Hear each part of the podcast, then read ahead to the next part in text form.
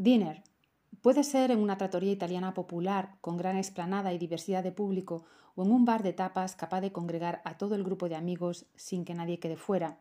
Un restaurante elegantón con buena cocina o el más trendy del momento podrán ser estupendos anfitriones y, cómo no, recibir en casa. Salir a cenar puede poner la guinda a una semana ajetreada, ese buen momento para relajarse y conversar y disfrutar de la compañía. Una de mis últimas experiencias en Lisboa fue en un restaurante marroquí, bastante céntrico.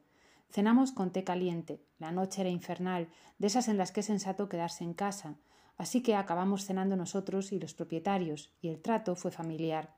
Nos explicaron cada plato y aquello resultó, contra todo pronóstico, una velada estupenda. Para recibir en casa, cada cual tiene su fórmula, pero siempre el que el ambiente sea acogedor y el sentirse a gusto son capaces de convertir cualquier cena en algo mágico. Hoy ensalzamos ese momento del fin del día en el que compartir mesa puede ser el mejor de los remates a nuestra jornada. A las puertas del mes de noviembre os deseamos agradables cenas en buena compañía.